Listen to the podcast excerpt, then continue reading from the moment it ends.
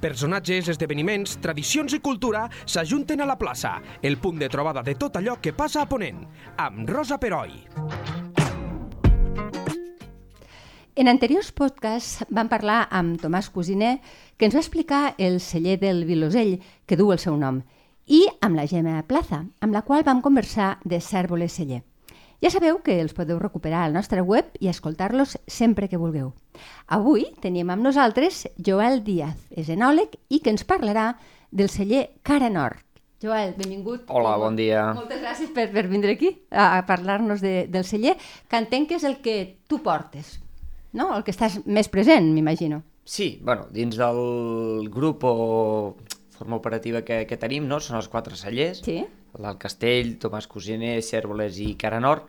Llavors eh, formem un equip que ens anem movent amunt i avall. Ah, està bé. Una miqueta tots fem de tot. Hi ha una itinerància bastant... Sí, sí, sí, hi ha una itinerància de, de, de persones que vas a tots els cellers i ens veus a tots a les cares compartides. Molt bé. El, sí, la meva funció una miqueta dins de, de l'empresa és la gestió de totes les finques agrícoles i llavors també suport logístics al celler.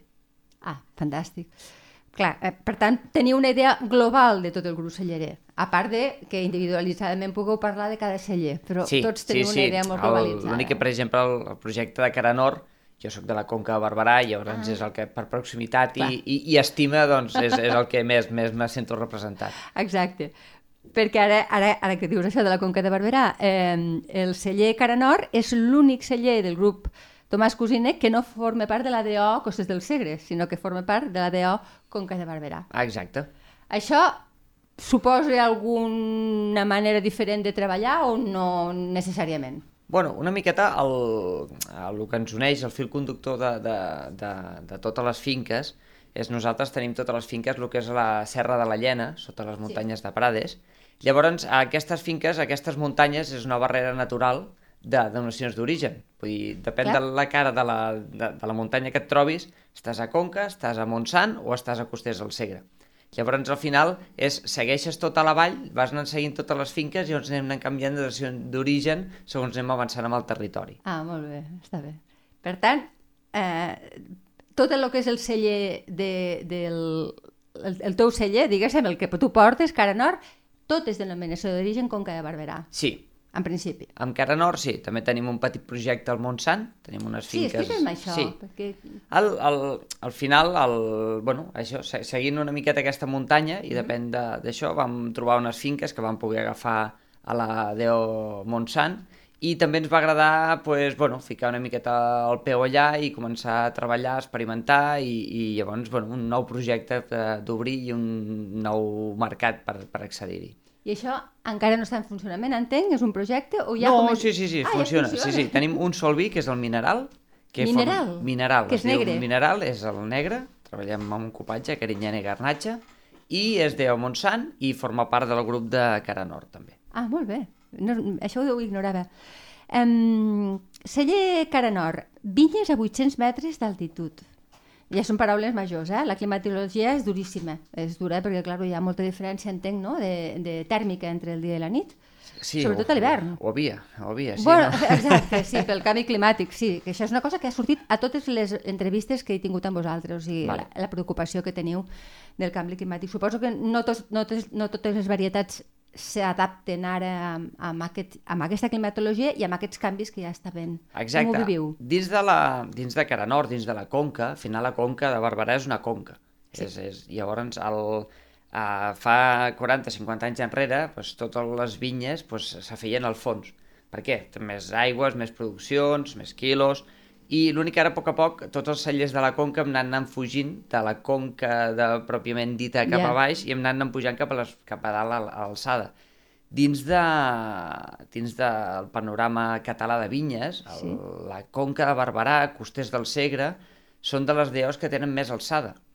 Al final, almenys que Costers del Segre, si ens n'anem al Prepirineu o, Pipi, o Pirineu, que aquí sí que te'n vas a 1.200 metres d'alçada tranquil·lament, però si no, estem anant altres deos, Montsants, Priorats, Penedès té alguna zona 700 i pico, quasi 800, cert, tenen sí. algun pico per allà, però si no, totes es mouen entre 200 i 400 Sí. metres. En canvi, bueno, aquí Costers del Segre i Conca tenim la sort de, doncs, que disposem d'aquestes muntanyes, de que les fem, treballem amb la viticultura, i llavors al, a poc a poc hem anat creixent i ens buscant una miqueta el refugi aquest de canvi climàtic, el refugi aquest de, de canvis tèrmics que ens aporten un plus especial amb els nostres vins, el que dius canvi tèrmic de matí, dia, sí, nit, no? és la, allò, la que podies diferència... tindre tranquil·lament de 35 graus al dia i baixar les nits quasi que a 15, 17, 18 graus a les parts altes de, de la finca, o podies a, arribar. déu nhi no? Clar, això li deu conferir al vi unes peculiaritats que no té un vi que no està en aquestes, en aquestes alçades. Entenc que com a enòleg o com a persona entesa Bueno, jo potser no, no ho veuria eh, al tastar-ho, però segurament ho reflecteix el vi, això. Bueno, al final, el, el que fa el canvi tèrmic, o per què, per què es parla, no?, viticultura de muntanya, per què es parla amb alçada, per què es parla d'anar a buscar aquestes alçades, no? Al final, dius, hi ha una raó, simplement, bueno, és el tema de l'insolació, l'impacte del sol sobre la pell, i el tema dels canvis tèrmics. Sobretot, tot això, el que fa molt resumit és el, el que ens dona una miqueta l'essència en, en els vins, el, no és tant la polpa com és el de dins, el suc, sinó és la pell. A la sí. pell es concentren milions de, de coses que en altres ens interessen o ens aporten diferenciació amb els vins. Mm -hmm. I mhm. aquestes pells, el, amb aquests canvis tèrmics, amb aquestes alçades, el que ens dona és un engruiximent de la pell, uns precursors aromàtics doncs, més potenciats, i tot això fa que després els vins puguin tindre més virtuts. Ah, està molt bé. I, i aquestes virtuts, eh, com definiries eh, aquesta personalitat de, de, dels vins que tu on, on has nascut tu, per entendre'ns, d'aquest celler? Doncs Cara Nord, per mi, el, té un fil conductor molt bo amb tots els seus productes, que dic que tenen, són uns vins amb un toc atlàntic. Tenen uns, sí, és un toc atlàntic aquest, dic, som, som la part atlàntica de la conca de Barberà. Està bé. Que amb aquest punt atlàntic, em, em refereixo amb atlàntic al, al tema de... Són vins, uh, són prims, però són molt llargs, són molt vius, uh, són, uh, a, la, a aquestes boques són boques vibrants, i a més a més tenen un toc mineral o de salinitat que fa que tinguin un gust molt especial i que proves, vas provant diverses gammes i totes tenen aquest fil conductor que els vas tastant i dius, mm, te recorda l'anterior, molt diferent, però recorda amb aquesta, això, aquesta verticalitat, aquesta allargada a la boca i aquest punt de salinitat, que per això dic el, el, el punt atlàntic clar, de la clar. conca. Eh? està bé, està bé. Està proves vins atlàntics i, i després, però bueno, dins, dins de l'humilitat de, de, de la paraula atlàntic, no, no, dic, tenen aquest punt de frescor. Sí, sí. Eh, eh, S'ha de reconèixer que la ubicació de les vinyes a les muntanyes de Prades són paratges espectaculars. Vull dir, és que, a part de que eh, mm, diguéssim que estèticament també convide a anar al celler. Mm, entenc que l'enoturisme és una de les vostres mm, bon, bases, diguéssim, no? Potser més que en altres cellers, no, no ara no em poso quins, però el, el feu, n'hi ha d'enoturisme sí, a Cara Nord? N'hi ha, ha, en el turisme és una cosa que, que treballem i com més volguessis, més podries treballar. Sí? Perquè sí, la veritat que la gent està disposada... Com més activitats ofereixis, més, més ganes tenen la, la gent de fer. I llavors eh, fem enoturisme, també fem molt enoturisme especialitzat, sobretot. Són ja visites en restauració, amb sommeliers... Ah, molt bé. Amb, dins de Cara Nord, doncs, bueno, el, el, dins de tot el grup, doncs, tenim diversos cellers així, doncs al final hem focalitzat un parell de punts, sobretot d'enoturisme, per tots els públics, no? que seria Castell de Remei i seria Tomàs Cosiner, el Vilosell. Mm -hmm, sí. Allà pots degustar tots els vins de, de, de totes les cases, fem visites, podem eh, localitzar, no, a mi m'interessa tastar els vins d'aquesta bodega, doncs ens centrem i intentem amb els vins d'això, però sobretot amb, amb el tema Cara Nord el que sí que fem és visites a les finques, tastos dins de les, de les finques, el, i una miqueta més amb, amb una, un perfil de més especialitzat, sobretot això, sobretot en restauració, botiga especialitzada i sommeliers. Llavors sí que muntem, fem caminades, muntem esmorzars, dinars, el que convingui, i llavors tastem els vins, desglosem, i llavors sí que és una part una miqueta més tècnica, les visites que fem aquí. Molt bé, molt bé. Um, els, he, els he preguntat als teus companys, i no sé si tens dades del, del celler de Cara Nord o les tens de tot el grup, però quin percentatge de vins que, que es produeix al celler s'exporta, viatge cap a altres països? Tema exportació és una cosa que treballem bastant amb, amb, amb tot el grup. Sí. Amb Cara Nord, així ara aproximadament, diré que és el 60% de- Déu-n'hi-do. d'exportació. Uh -huh. I llavors, bueno, sí que és veritat que quan se parla d'exportació se, se parla una miqueta de, de tot el grup, perquè al final també fas comandes conjuntes i així. Clar, clar, clar. I, però bueno, el, actualment crec que estem a més de 40 països presents. Sí, això és el que em va dir el Tomàs. Vale, perfecte. Si tema ventes, doncs el Tomàs Ho porta, les, les clar, porta molt millor. sí, sí, sí, sí. Jo, tema de producció, raïms i vins, Clar, clar. i això són converses que surten i, i vas anant, anant, anant parlant. Però sí que és veritat que el, el, tens un avantatge a treballar com a grup, que, que, que pots introduir els productes més fàcilment amb, amb, amb treballar conjuntament, però sí que individualment has de fer la feina, perquè tampoc pots portar-ho tot junt, no? Has de focalitzar, perquè al final el, el, el secret de, de tindre unes quantes bodegues i que siguin tan diferents entre elles és respectar l'origen, és respectar Sí. la, la matèria La prima singularitat, clar. que és, clar, és el raïm. Si tu respectes el raïm, agafes el raïm de la finca i elabores amb aquelles finques, al final els vins són diferents. Per què? Per aquesta màgia del vi, que, per, per què hi ha tants vins diferents amb el món? Perquè cadascun és diferencial amb la, amb la, amb la finca, amb la terra, amb la zona. Clar. Llavors, totes aquestes coses és el que dona la singularitat a cada vi. Està molt bé.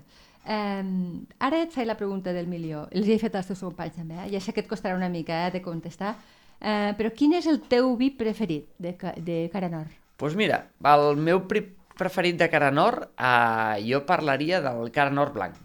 Cara Nord blanc? Sí. Perquè eh, no hem parlat d'això, feu blancs i negres, però imagino que per volum ha d'haver més negre que blanc, o no? Sí, per volum fem més negres, sí. llavors també treballem amb, amb Cara Nord, principalment vam sortir amb el projecte dels dos primers vins, Cara Nord negre i Cara Nord blanc, després hem anat ampliant una miqueta la gamma i ens hem treballat amb el, amb el trapat, jo per mi era obligatori com a, com a defensor de la Conca i com a resident de la Conca defensar el trapat com a varietat autòctona o local que hem de potenciar i ensenyar al món, i llavors fem un trapat negre, fem un trapat rosat també, i llavors treballem amb un monovarietal de garrut que també bueno, hem apostat pels monovarietals per créixer de, de gamma. Llavors són aquests cinc vins, més el mineral que treballem al, al, Montsant. al Montsant. Sí. L'únic que dins dels vins el, el, treballem amb el cara nord negre, que és un blend, el cara nord blanc també és un, un blend, llavors, però el, per mi és molt especial aquest vi perquè bueno, eh, treballem amb Macabeu, Chardonnay i després també treballem amb trapat vinificat com a blanc de noirs. Llavors això és un punt molt diferencial, treballem una varietat eh, negra com si fos una blanca. Llavors, ah. a més a més de portar-li un plus de territori, un, un plus d'identitat amb el Sí. vi, treballant amb el trapat, dona al vi un perfil que quan te'l poses a la boca és, és, és sorprenent, és, hosti, és, mm, vale?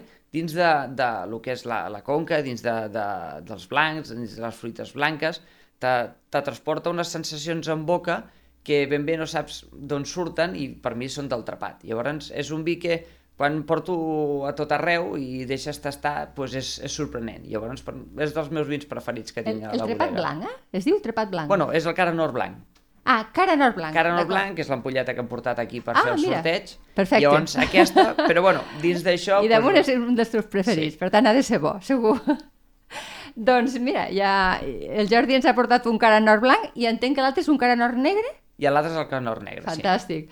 Aquest, obste aquest obsequi, eh, recordem, eh, als oients, penjarem en breu a les xarxes el, és, és preciós, eh? és un estuig amb dos ampolles molt boniques. Cuideu molt l'estètica, que això també no, do- dona un plus eh? a l'hora de... l'estètica i el disseny del, dels vostres productes.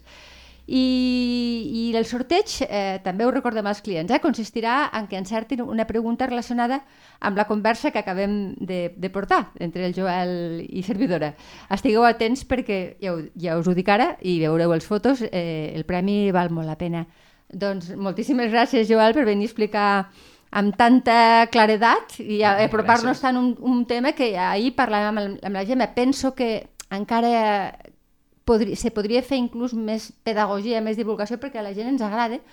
I suposo que ho, deu, ho deveu notar, no?, amb les visites, de que la, a la gent ens interessa el món de vitivinícola, ens interessa, però, però és una introducció a poc a poc, perquè fa 20 anys la gent no n'entenia tant de vins com ara. No. Estàs d'acord amb mi? Estic totalment d'acord, eh, sobretot amb el tema a nivell de visita. Exacte. El, sí. Quan la gent ve, dius, hosti, en sabeu? És, depèn de les Sí, preguntes hi, ha, que hi ha fan. gent formada, no? Hi ha gent que. Sí. Formada, interessada, Sí. sí. eh, que s'ha documentat, ha llegit i sobretot el, el tema també, a part del neoturisme, fem molts tastos, fem sopes maridatges, fem tastos eh, molt sovint i llavors quan comentes amb la gent els vins, el... tenen molta més cultura que, no et dic 20, eh, et dic hasta 10 anys enrere, Imagina't. que, que, però que don, don molt goig l'interès o les preguntes que et fan, perquè és, és un món, la veritat que és un món molt apassionant, és, és un món que eh, ni que sigui a nivell amateur d'anar a fer visites, veus moltes diferents bodegues, tens tastos Clar, amb molts clar. diferents vins. El, també, crec que també va relacionat amb el món de la gastronomia, que també ens hem fet més siberites tots, a Cert. poquet a poquet, que Sí, sí. t'agrada provar, t'agrada... Bueno, és més selectiu. Sí. També, llavors, eh, hem educat el paladar. Jo diria Sí. que hem educat el paladar o ens hem tornat més fins amb el paladar, Bueno, però està bé. se'n- o hem descobert un, un altre plaer per disfrutar, no? Exacte. Llavors, el, jo invito a tothom, ni que, és que jo només trobo que el vi, si m'agrada o no m'agrada, si és bon o, o no, però que com més tastis i més provis i, i més, a vegades, el, i cadascú quan fa un tas, jo aporto unes coses, un altre aporta unes Clar, altres clar, coses, clar. i ens, ens anem quedant amb petits detalls d'aquestos i llavors te dona una cultura que després quan tastis altres vins dius, ah, mira, allò que em van dir o això sí que ho noto, i llavors... I això a poquet a poquet és, tant olfactivament com gustativament, és, és, és anar educant-nos Sí. i anar millorant. Està molt bé. Doncs queda feta la crida, que, que Sí. tothom anem, a, no només al, a Cara Nord, sinó a, a, a to, qualsevol tipus de tas, perquè en definitiva és cultura. És cultura i... vitivinícola, és igual, I és és augmentar cultura. el nostre ventall de sensacions. Exacte, i del nostre territori, no? Que també Exacte. està molt bé. Doncs gràcies, Joel, molt amable, i fins una altra, fins quan vulguis. A tu, adeu! La plaça, amb Rosa Peroi. Cada dos dilluns a lleida24.cat.